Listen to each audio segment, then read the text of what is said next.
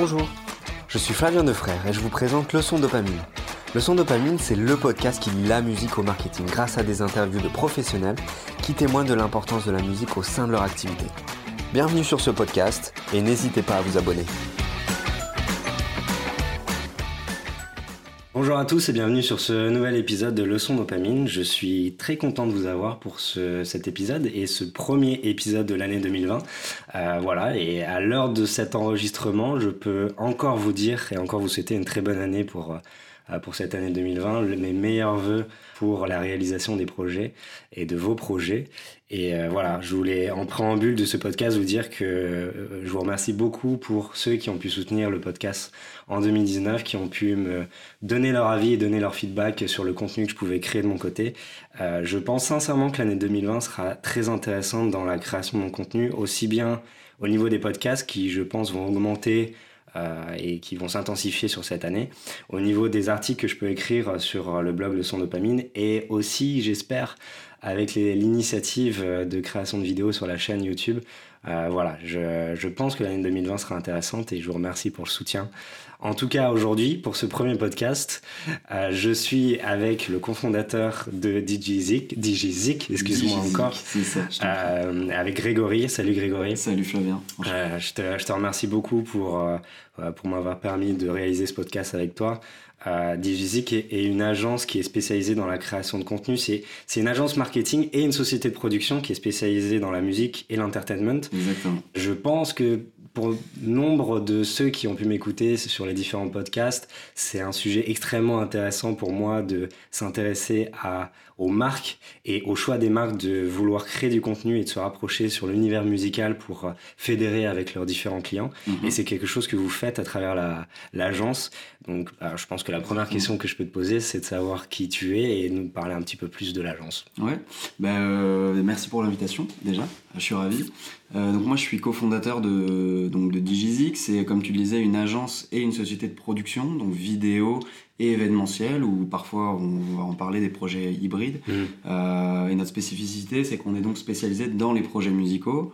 On va travailler d'un côté pour l'industrie de la musique, donc Ouais. ça va être des artistes, euh, leur management, des, des, des labels euh, indépendants ou, ou des majors, qu'on va accompagner là à côté on va dire 100% musique, sur des lancements d'albums, euh, des stratégies créatives, des événements, de la production de clips aussi, enfin différentes choses. Et euh, on travaille aussi pour des festivals. Et de l'autre côté, on travaille euh, avec et pour des marques euh, qu'on va accompagner sur des campagnes diverses et variées, en leur permettant de mieux toucher leurs audiences grâce à la musique. Donc ça peut être des, liens directement avec, avec des artistes, mais ça peut être aussi d'autres manières d'utiliser ou en tout cas de, travailler avec, avec la musique, l'industrie musicale, le, le, le, contenu musical. Donc voilà pour l'agence et la, la, boîte de prod. Et euh, en parallèle de Digizik, il y a maintenant deux ans, on a monté un média qui s'appelle Check avec euh, Back in the Days, euh, notamment le management donc, de Roméo Elvis, Caballero Jean Jass et, et autres, et euh, le journaliste euh, Martin Vachéry. Donc on s'est euh, associé, on a monté ce média qui est spécialisé dans, dans, dans l'urbain et euh, qui aussi en partie intègre des marques dans différentes euh, verticales de contenu. Mm. voilà, on y, on y, reviendra je pense par la suite. Ok.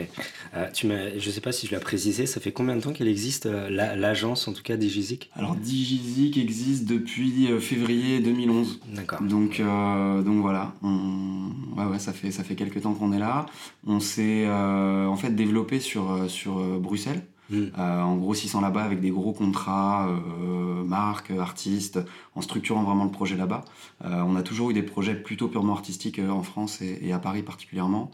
Et, euh, et depuis euh, un an, donc euh, début de l'année 2019, on a ouvert nos bureaux euh, vraiment en France et on a commencé à structurer une équipe ici et on est vraiment en train maintenant de grossir sur le, sur le marché français en parallèle de, de ce qu'on fait en, en Belgique. C'est un sujet intéressant parce que elle, elle, est quand même, on va dire, pas récente cette, cette société. Et, mmh.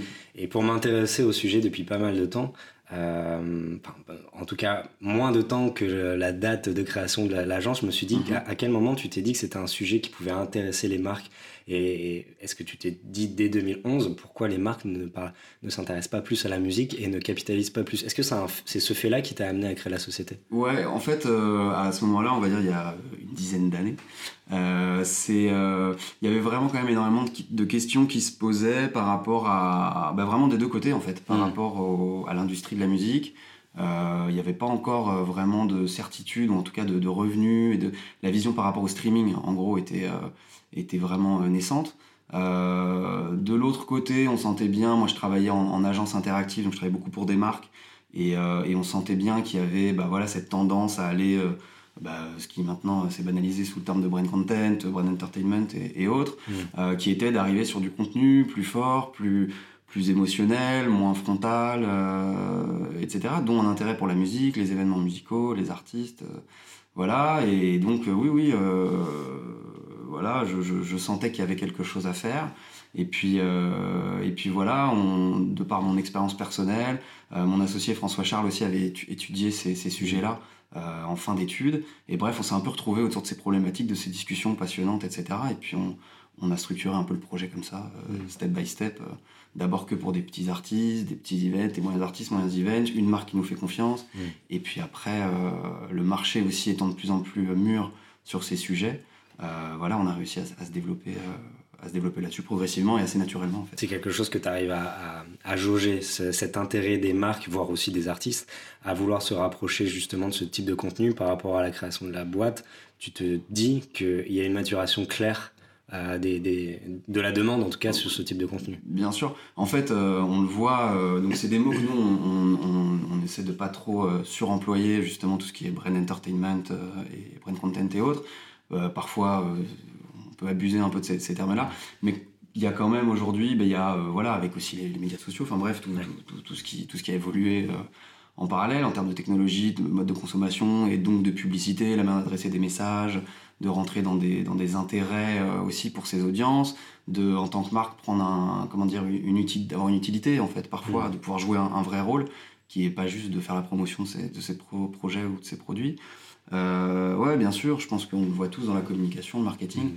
Il y a des déplacements de budget pour des initiatives qui sont, euh, qui sont aujourd'hui, euh, qui peuvent être utiles en fait, aussi à une certaine scène.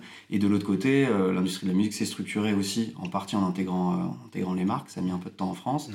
Mais euh, Justement, tu, tu, le vois ça, cette différence entre la Belgique et la France, sur, euh, ou pas forcément, c'est peut-être par rapport aux États-Unis Ouais, bah alors il y a par rapport aux États-Unis, c'est sûr qu'il y a, une, euh, enfin, mm. voilà, il y a évidemment une avance sur ce sujet-là. Mm. Après, ce qui est intéressant, je trouve, c'est que par exemple, il y a le, si on regarde le, voilà, l'industrie du, du, hip-hop, les, scores, la consommation de la musique urbaine en général, c'est par exemple, c'est un type de musique qui a, qui a été un peu éduqué aussi. Enfin, très rapidement sur des deals de marque. Enfin, c'est historique même dans le, dans, le hip-hop. Mm je reviens sur euh, Run DMC, même euh, Mayadidas, le son qu'ils avaient fait. Mm. Bref, il y a quelque chose d'assez naturel. Donc je pense que ça, ça a permis aussi de bousculer, d'accélérer des choses sur une génération qui est aussi euh, plus à l'aise avec ça et, qui, voilà, peut-être moins complexée sur certains sujets par rapport à ça. Et puis les marques qui comprennent de mieux en mieux aussi, qui sont plus fines, les directions marketing qui évoluent, qui, mm. qui, se rajeunissent aussi, qui vivent dans leur temps. Donc ouais, je pense quand même aujourd'hui il y a encore plein de choses à faire, mais on, arrive quand même à des, à des constats ou à des, à des, contextes qui permettent de où il y a des budgets disponibles pour faire des pour mettre des choses en place. Il y a une ouverture d'esprit, une volonté même parfois côté artiste et côté marque pour, euh, bah, pour faire des choses qui augmentent ce que chacun ferait dans son coin. Quoi. Mmh. Et donc du coup, quand tu es face à une marque en particulier, euh, quel argument, on va dire en face de pitch, c'est surtout la plus, enfin, la plus intéressante je trouve, mmh. euh, quels sont les arguments que tu avances justement à cette marque sur la proposition de valeur que vous proposez justement en fonction du brand content musical? Qu'est-ce que tu leur dis? Bah, Déjà, il y a, un, y a un, on va dire un, terme qui revient, qui revient souvent, en tout cas sur les sujets euh, qu'on travaille, euh, euh, c'est l'émotionnel, mhm. voilà, l'émotion. je pense que c'est voilà, c'est très lié justement à l'évolution un peu de la, volonté dont on parlait sur le brand entertainment ou, mhm. autre. voilà, la, musique, si on parle d'émotion, d'émotionnel, je pense que c'est vraiment un, sujet, une matière qui est, qui est assez ouais, exceptionnelle. Mhm. Euh, par rapport à ça.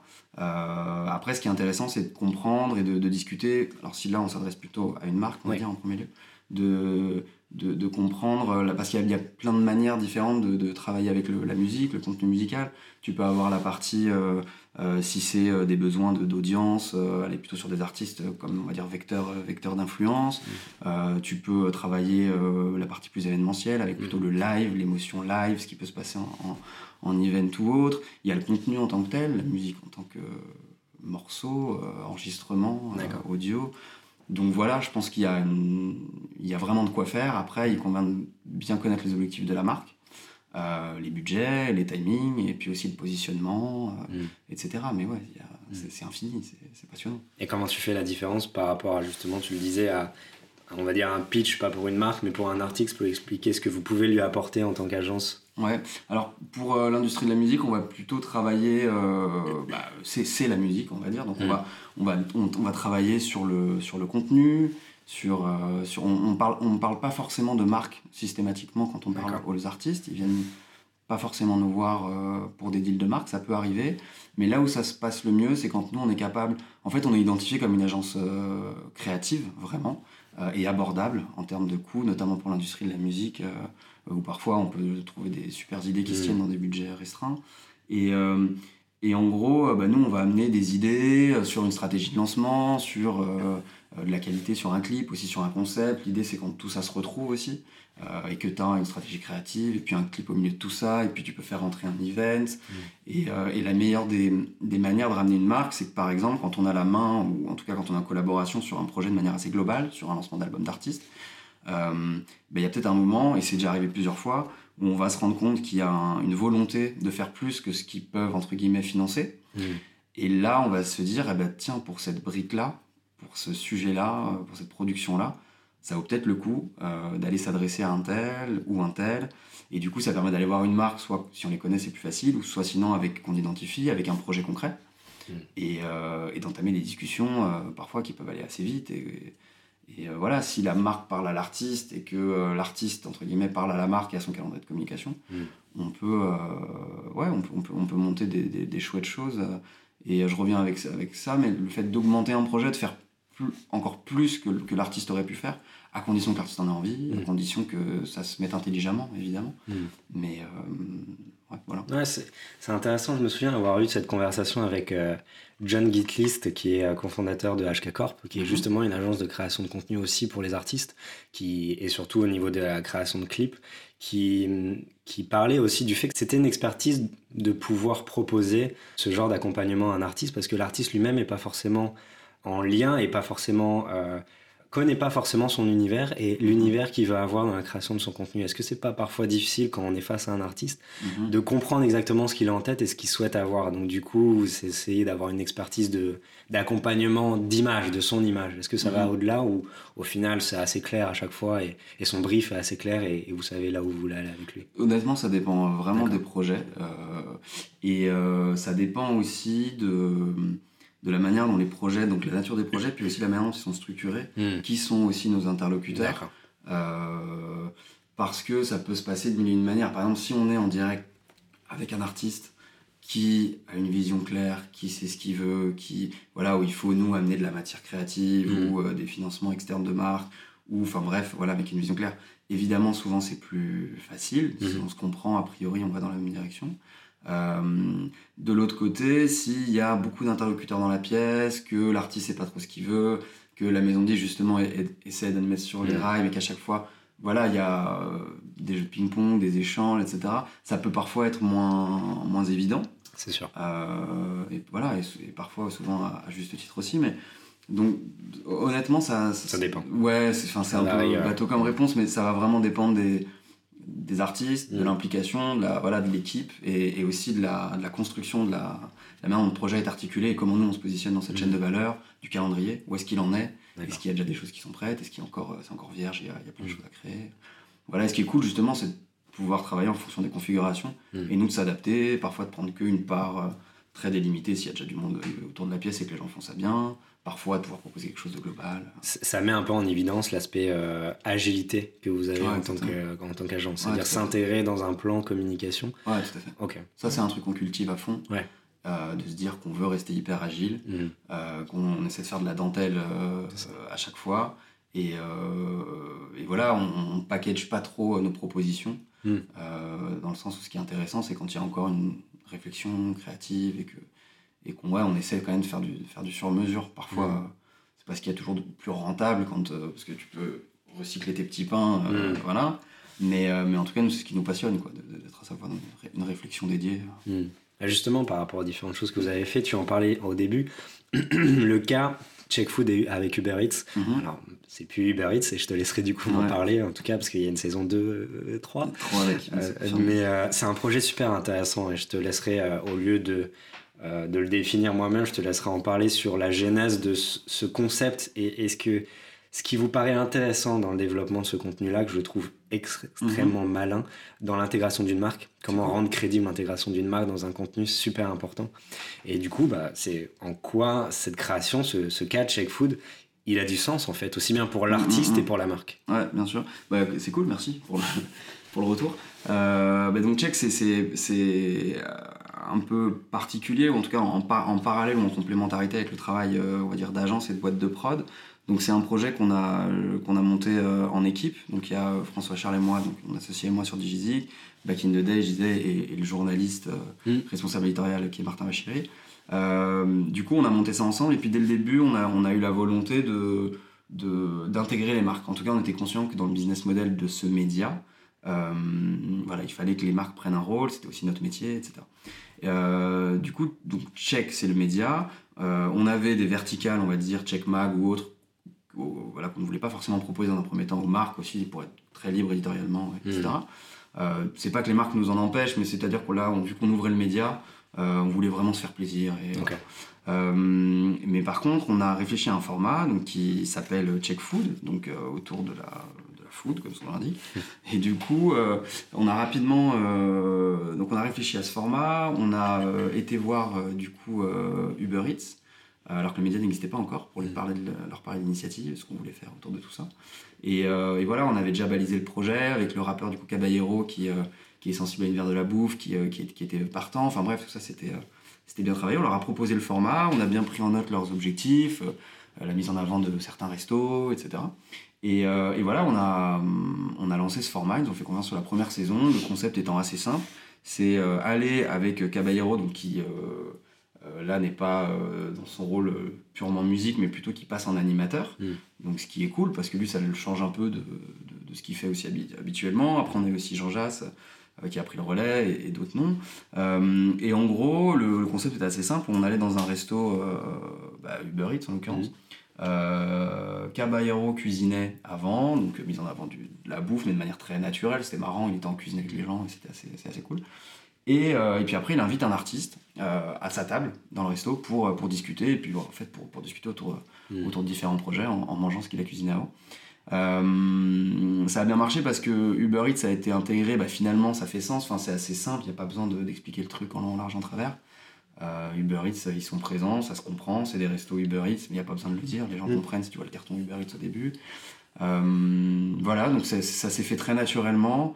Et, euh, et donc de là, on a eu bah, des intérêts de marque pour d'autres verticales. On a, euh, du coup, sur la saison 2, il y avait un intérêt des, produits laitiers qui font un travail remarquable, euh, voilà, notamment par rapport à la street culture et autres, alors qu'on ne les attendait pas forcément là il y a quelques années. Et ils sont venus nous voir pour la saison 2, et puis là, on, a fait évoluer la, saison, et là, c'est euh, Al Capote, qui, en gros, c'est euh, voilà, Al Capote qui euh, invite quelqu'un à bouffer avec lui, euh, avec du fromage, quoi. Voilà, c'est pas, c'est pas plus compliqué que ça. et ça donne, je vous invite à regarder des situations assez improbables. Euh, voilà, et puis du coup, on a fait euh, là des rencontres un peu euh, de l'espace. Al, Capote euh, invite le roi Enoch, euh, où Al Capote et Philippe Catherine. voilà, et puis là, on est parti sur une saison 3, encore sur un nouveau format qui évolue. Je, je peux pas en parler encore, mais, Mm. mais voilà, ça se, tout ça évolue, évolue très bien et les marques sont. sont bah, ça se passe bien en fait, tout le monde s'y retrouve et ça se fait Mm. de manière assez fluide, assez naturelle et assez respectueuse aussi de l'audience et ça ça vient pas euh, en tout cas on l'espère déforcer la nature du propos ou le projet ça ça lui permet d'exister là en l'occurrence ça devient totalement crédible et comme tu l'as dit, on pense, on voit la légitimité d'Uber Eats à s'intégrer dans ce genre de partenariat. C'est, enfin, c'est évident, je pense, pour la plupart des personnes. Euh, pour les produits laitiers, comment vous arriviez, même si tu parlais de notion de fromage, produits laitiers, forcément c'est quelque chose à, à- vous arrivez à intégrer dans le contenu, mais la passerelle entre faire comprendre que c'est un, un contenu partenaire est Mm. pas évidente en fait. Comment se dire que bah, sans les produits laitiers, on n'aurait pas pu faire ce contenu-là? Quand vous arrivez justement à mettre ça en avant? Bah, là, euh, sur le, donc sur le, le média, euh, donc quand on parle de média, on est sur un. Nous, on- ce qu'on travaille, c'est un channel YouTube. Ouais. Principalement, le reste existe, voilà, mais, mais c'est vraiment les, les- les contenus vidéo. Euh, sur le média, en fait, c'est. euh, c'est en fait c'est un, carton. Alors là, on est vraiment sur des trucs basiques qu'on travaille normalement pas de cette manière-là, mais là, dans une logique de média, Mm. euh, ça sert à rien de là d'en faire d'en faire des tonnes. Donc il y a un carton, on comprend en fait de manière intégrée dans l'habillage, etc., qu'il y a le, la marque qui est partenaire. Euh, et puis après, par exemple, pour les produits laitiers, euh, c'est tellement assumé et ça amène un truc tellement euh, presque en décalage au début. Al Capote l'assume tellement que euh, bah, qu'en fait ça passe, on a compris. Et, et voilà, et c'est pas pour ça que ça l'empêche de, de balancer ses punchlines, euh, qui, qui- qui- que, que- que l'éditorial euh, ou le naturel est, est- est biaisé. quoi. Voilà, c'est assez. Ouais, c'est assez, assez, assez. En même temps, assez frontal. Et en même temps, euh, nous, ce qu'on veut, c'est que ça dénature pas le propos. Et ça reste authentique aussi. Exactement, c'est une volonté. Donc après, c'est vraiment des discussions, des curseurs à placer avec les directions marketing. Euh, on n'ouvrira jamais une verticale ou, ou une énième saison si euh, on sent que la marque, elle nous bride à fond, qu'elle veut... Voilà, l'idée, c'est que nous, on a une proposition éditoriale, que maintenant, en plus, on a ouvert depuis deux ans, donc les gens peuvent voir les marques, ce que ça vaut. Mm. Et euh, soit elles sont à l'aise de rentrer dedans, et alors, nous, on peut placer des curseurs, mais... Et, et on y va, soit euh, elles trouvent que c'est... Enfin, on peut pas non plus travailler le truc à l'infini pour que ça devienne euh, un média au service d'une marque. C'est Mm. une marque qui s'inscrit dans l'univers d'un média et il y en a plein qui s'y retrouvent. Voilà, après, c'est nous aussi une volonté de- de garder quelque chose euh, aussi par respect pour l'audience et parce qu'on a envie d'en faire. Parce qu'au final, les produits laitiers n'utilisent pas le contenu. C'est les produits laitiers qui sont intégrés dans ce média de Check Food, c'est ça? Ouais, là en Ok. l'occurrence, euh, en l'occurrence c'est ça. Et puis après, c'est une brique de leur stratégie Oui, de communication. Euh, mais voilà, ils font un travail euh, vraiment incroyable. Je vous invite à les suivre sur Twitter, Mm. regarder un peu ce qu'ils peuvent faire. Ça s'inscrit complètement dans leur stratégie à eux, qui est, qui est super intelligente par rapport à, Mm. à la manière de se positionner sur euh, la, la- la culture en, en général, la street culture particulièrement. Si, si tu as un lien à partager, je te poserai la question et je pense que je mettrai les liens euh, sur les plateformes où vous Mm. avez la possibilité de cliquer, effectivement, mais je mettrai les liens euh, justement sur les vidéos qui te paraissent super Yes. intéressantes à partager. Cool. Et, et justement, là, c'est un gros univers food. Est-ce qu'il y a une industrie qui, selon toi, se prête plus que les autres à ce genre d'activation, à ce genre de partenariat marque Alors, euh, je, alors, je pense qu'il y a des industries euh, qui sont plus faciles à, à travailler, avec lesquelles il est plus facile de collaborer. En plus, quand tu es dans des collaborations directes avec des, des artistes ou autres. Euh, je citais sur des, des marques qui sont des marques lifestyle, des, des produits euh, qui sont consommés par cette scène-là, portés ou autres, c'est c'est Mm. forcément plus facile. Euh, après, tu vois, là, on parlait des produits laitiers, c'est pas là-dessus que tu les attends, pourtant c'est vachement, c'est vach- ça, ça marche. Moi, je trouve que ça marche hyper bien. Mm. Euh, si je prends, en fait, je pense que si l'approche elle est intelligente, qu'elle est, euh, qu'elle est, euh, voilà, bien, bien travaillée, bien étudiée, et que c'est parfois même complètement assumé, ça sert à rien de, de cacher. Tu peux avoir des trucs improbables en fait qui fonctionnent. Et, euh, ben, en fait, je pense que tu peux arriver à faire plein de trucs cool avec plein de marques qui, qui donnent pas l'impression d'être si cool que ça. Euh, voilà, alors je vais, c'est pas que c'est une marque qui donne l'impression de pas être cool, mais il y a les, dans nos gros clients, il y a les, les transports en commun de la ville de Bruxelles. D'accord. C'est un, un des clients historiques euh, qui nous fait confiance et qui, euh, voilà, on a des, des contrats à l'année, etc. Ça se passe super bien depuis plusieurs années. Euh, et en gros, bah, on les attend pas forcément là. Et bah, on fait des trucs super. Après, c'est vachement une question de personne. C'est une direction marketing qui est super ouverte, clair. qui comprend qu'il y a des choses intelligentes à faire, qu'il faut laisser aussi de la place, être authentique sur certains points. Et euh, ils nous ont, euh, par exemple, on a travaillé sur différents pop-up stores. On a fait un pour, la, pour Angèle, euh, un autour du rap belge là-bas, avec Roméo Elvis, notamment Caballero Jean Jass et, et Mhm. autres. On a. euh, Enfin bref, et à chaque fois, ils sont partenaires du projet, facilitateurs. Ils, ils financent aussi en partie les projets, ils font en sorte qu'ils existent. Par Ouais. exemple, le pop-up pour Angèle a existé grâce à eux. Donc voilà, ils prennent un rôle, alors que c'est pas une marque que tu attends là-dessus. Mais clair. ils ont des espaces, euh, ils, ont, ils acceptent d'ouvrir euh, certaines choses. Et on s'est retrouvé à faire même des. euh, pour un artiste de musique électronique assez alternatif, à faire une fête vraiment dans un, dans un métro en mouvement, enfin qui, voilà, qui, qui roulait vraiment, qu'on avait complètement customisé à l'intérieur. C'est devenu un club pendant 2-3 heures et les gens pouvaient rentrer là-dedans, même le grand public. Et voilà, on, voilà, avec une volonté et, en regardant les assets de la marque, ce qu'elle peut mettre à disposition, euh, on peut faire des trucs super cool avec des marques qui, qui à la base sont pas forcément prédisposées à, à rentrer sur des campagnes, euh, des campagnes de ce type, en tout cas ce qu'on pourrait imaginer. Tu voudrais dire que le contenu de marque musicale, en, tout cas la manière dont vous le, vous le traitez, peut clairement euh, amener des marques à, on va dire, accroître leur visibilité, mais aussi à, à faire comprendre qu'ils ont des valeurs sur lesquelles on les attend pas forcément. Mmh. C'est ça, un, tout un petit peu. Ouais, tout à fait. C'est intéressant. D'ailleurs, ça me fait penser à une question parce que tu en parlais euh, et je suis totalement d'accord avec toi sur euh, le rôle de la musique urbaine par rapport à cette compréhension et cette intégration de marque. C'est ultra pertinent. Euh, est-ce que c'est un genre musical qui vous est forcément cher parce que c'est travaillé sur pas mal de vos contenus, mm-hmm. mais est-ce que ça vous paraît comme être le seul genre musical sur lequel on pourrait capitaliser en création de contenu ou bah, vous avez déjà travaillé avec d'autres artistes d'autres genres ou, c'est quelque chose que vous voulez faire plus tard euh, alors euh, oui, on travaille beaucoup euh, voilà, sur, sur des territoires musique urbaine et la mm. street culture en général, par notre ADN, par, par qui on est, ce qu'on qu'on aime, notre réseau, euh, etc. Mais, euh, mais nous, on ne veut pas euh, s'enfermer là-dedans. Et en fait, on, se rend compte que bah, le marché aujourd'hui est tellement de l'urbain est tellement puissant mm. que, que forcément il y a plein d'annonceurs qui veulent se mettre, enfin voilà, prendre une part de, de ce gâteau-là. alors voilà, en bien ou en mal, dans le sens où c'est quand même un, l'aspect authenticité, légitimité, particulièrement sur ce style musical-là, est vraiment à, intégrer, je pense, dans sa mm. réflexion de marque. Euh, mais donc nous, voilà, en gros, on, le travaille, on aime et on est ravis, on espère continuer à faire énormément de contenu urbain. Par contre, euh, on essaie de pas s'enfermer là-dedans, on ne veut pas s'enfermer là-dedans. On a beaucoup travaillé sur le territoire de la musique électronique aussi, notamment pour Hello Bank, on avait un gros programme pour eux euh, qui s'appelait Hello Play, euh, qui avait une durée de vie, c'était voilà, très mm. clair, de, deux ans. C'était un média de marque sur la musique électronique alternative, avec tout ce qui était art digitaux, etc. on, pouvait l'amener vers des, choses aussi très intéressantes. Il y a, enfin voilà, nous, on a, Angèle par exemple, on a pas mal bossé avec elle, on a eu l'occasion de bosser pour Julien Doré, euh, musique plus pop. C'est vrai que la musique urbaine offre de belles opportunités. Enfin, c'est quand même le même, je ne sais pas en Belgique, mais j'imagine que c'est aussi le cas. C'est quand même le genre musical le plus écouté sur les plateformes de streaming en France. Si tu regardes les chiffres, c'est même écrasant. C'est écrasant. c'est voilà, c'est une puissance euh, mm. redoutable et c'est arrivé à une vitesse incroyable. Euh, voilà, mais nous, nous on en tout cas, c'est un sujet qu'on prend beaucoup de plaisir à bosser. C'est un sujet sur lequel on a une, une, crédibilité, une légitimité de par, je te disais, les projets, notre, histoire, etc. Donc, c'est un sujet sur lequel on est souvent consulté et qu'on prend vachement de plaisir à bosser, même d'un point de vue euh, euh, stratégique. On a. Euh, on a en fait, moi, il y a un, un sujet que j'ai vraiment aimé bosser là l'année dernière. Enfin, C'était le, en fait, la stratégie d'Havana Club en, en France et, et, en Belgique aussi, du coup.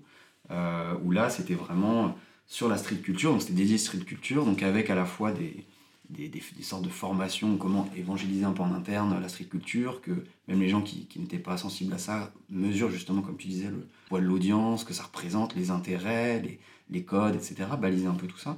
Et puis ensuite, travailler sur une stratégie de marque, qu'est-ce que tu fais là-dedans, euh, de quelle manière, quels sont des, des, deals intelligents avec des artistes, comment tu construis ça, pour pas être juste dans une logique opportuniste, c'est vraiment des travers à éviter, d'arriver, de faire un shot, de s'emparer d'un artiste ou d'un truc un peu, un peu court terme ou, un peu fake finalement. Voilà comment justement tu arrives sur des, des, choses que tu construis dans la durée, de différentes manières, petit, moyen, gros niveau d'influence. Donc c'est super intéressant parce qu'il y a une scène qui est énorme, c'est hyper riche, ça bouge tout le temps. Il y a plein de domaines connexes euh, sur le lifestyle, le sport, la bouffe.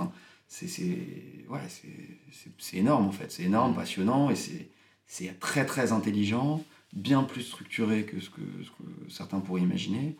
Et euh, ouais, c'est une matière géniale à bosser. C'est un sujet vraiment passionnant. Euh, il y a un autre sujet un, passionnant qui, qui vous définit, en tout cas qui définit votre activité, c'est au niveau du festival, des festivals. Mm-hmm.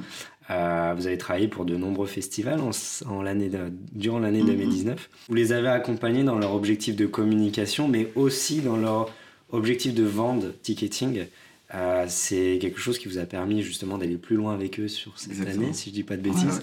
et, et, du coup, comment vous a c'est quoi votre stratégie par, par, rapport à ça pour les accompagner? Sur le, alors il y a un peu deux grands axes aujourd'hui. Euh, euh, quand on travaille avec, avec des festivals, euh, il y a un axe création de contenu, production de contenu. donc si je prends deux grands festivals en, en Belgique, en termes de festival, c'est aussi pour, pour, ça, je pense qu'on est, on est beaucoup sur ce terrain-là. Qui, par exemple, on a fait le, premier after movie officiel et on a une commande du Dour Festival euh, l'année, voilà, cette année en fait, en, enfin, en 2019. Donc Dour est venu nous voir euh, pour, euh, voilà, pour, pour faire leur premier after movie. Donc on a une belle production de contenu. Et puis de l'autre côté, effectivement, comme tu disais, c'est une stratégie plutôt de paid media, donc de, bah, de ticketing en fait, de performance. où là, non, c'est une compétence qu'on a internalisée, qui est vraiment le, la science du paid media. parce que en plus sur ces sujets-là, c'est important, c'est vachement mêlé au contenu, évidemment, il faut amener du poser du contenu de qualité, mm. euh, se servir un peu des artistes qui sont programmés, comment tu peux, voilà, quelle est la stratégie autour du, du, contenu pour, dans une stratégie de paid, arriver à, du, à de la transformation, à du, à du ticketing. Donc c'est des choses qu'on travaille pas mal, euh, avec, euh, bah voilà, je ne vais pas rentrer dans les détails, mais c'est plusieurs phases pour, voilà, pour que tu commences vraiment à de l'awareness, faire connaître ton, ton, festival, ton projet, ton line-up, etc. Et comment au fur et à mesure tu crées un funnel où tu arrives. Ouais, c'est ça, c'est vraiment euh, stratégie de création de contenu qui mm. répond à différents objectifs, comme tu disais, le funnel euh, sur euh, l'awareness, mais tu descends progressivement à de l'engagement puis à de l'achat. C'est comme ça que vous allez arriver à, à, soutenir les festivals. Et du tout à fait, tout à fait, notamment les, les ardentes avec qui on, on, travaille pas mal, qui font un super boulot en parallèle, donc c'est super agréable de travailler avec, avec eux quand ils ont mm. une super programmation, une super DA en général, etc. Donc ouais, c'est des sujets sur lesquels on, on travaille effectivement beaucoup. C'est il y a quelque chose de très scientifique qui mm. nous plaît bien, mm. qui, euh, qui, rebalance bien avec parfois certains aspects qui peuvent être plus, plus artistiques ou purement créatifs. Donc c'est euh, ouais, c'est hyper intéressant. Et euh, du coup, la dernière question que j'aurais pour toi, vous avez une solide présence, on peut le dire, en Belgique par rapport aux différentes mm-hmm. choses que vous faites. tu me l'as dit, vous êtes arrivé, vous êtes installé sur, sur Paris il y a un an, c'est ça Un peu plus ouais, on travaille à distance, mais le bureau, oui. Le bureau sur Paris, bien sûr. Tout à fait. Et euh, pour cette année 2020, qu'est-ce que je peux te souhaiter? Quelles sont tes ambitions par rapport à Digizik sur le territoire français Ok, on n'oublie pas nos amis belges, effectivement. Ça va mais, euh, mais voilà, qu'est-ce que tu, qu'est-ce que je peux te souhaiter par rapport à cette nouvelle année? Bah, euh, c'est le meilleur. Forcément. Tout simplement. non, mais en fait, nous là, on, si tu veux, on, on, on, est un peu en train de changer de dimension en termes de structure. C'est-à-dire qu'il y, y, a énormément de on va dire, de, communication, enfin d'échange entre la structure à Bruxelles et la structure à Paris. Justement, il y a des, voilà, on mélange aussi les équipes, il y a beaucoup de mouvements dans les structures. On parlait d'agilité, on essaie aussi de se l'appliquer en interne. Euh, donc c'est une volonté, des souhaits euh, globaux pour la, pour la boîte. Euh, donc c'est bah, asseoir notre positionnement sur la France. Là, on est en train de faire grossir l'équipe. voilà, on monte sur des plus gros projets, donc arriver à, à, à choper ces projets-là, qui sont des projets aussi structurants d'un point de vue entrepreneurial. Euh, et passionnant aussi sur les, différents pitchs sur lesquels on est. Il y a un truc qu'on a donc voilà du succès par rapport à, à avoir des beaux projets aussi en termes d'image, pas juste en termes de cash, c'est pas ce qu'on cherche dans un premier temps, c'est des projets qui, qui montrent qui on est, ce qu'on fait, la manière dont on, dont on, dont on travaille, dont on réfléchit. Mm. Euh, et puis, ben, il y a ce qu'on fait avec Check, continuer à emmener le média, qui aujourd'hui commence à faire des audiences vraiment intéressantes. On a vraiment pris une place dans, dans le panorama euh, voilà, des médias urbains, on va dire. Donc, continuer à le faire grossir. On, réfléchit à d'autres verticales avec d'autres marques euh, en ce moment. Et puis, euh, qu'on continue à avoir du temps, l'envie, ça on l'a, la liberté aussi. voilà, on continue à expérimenter. On aime bien. et c'est aussi parce qu'on est entrepreneur et qu'on est 100% indépendant. on fait ce qu'on veut, comme on veut. par exemple, cette année, en 2019, on a expérimenté sur les arts visuels un petit peu, donc un peu, alors il y a des années, enfin, on parlait uniquement du mapping, mais il y a plein de choses qui se passent autour des arts visuels euh, en général. Et là, on était cette année au Festival des Lumières de Lyon euh, pour produire une œuvre euh, pour un super artiste qui s'appelle Romain Tardy. donc là, on était vraiment sur un show lumineux avec lui qu'on a produit. Et on trouve ça super intéressant d'aller explorer d'autres domaines qui sont pas loin de la musique, même hyper connectés. Hmm. Et après, de s'en servir au sein de nos réflexions.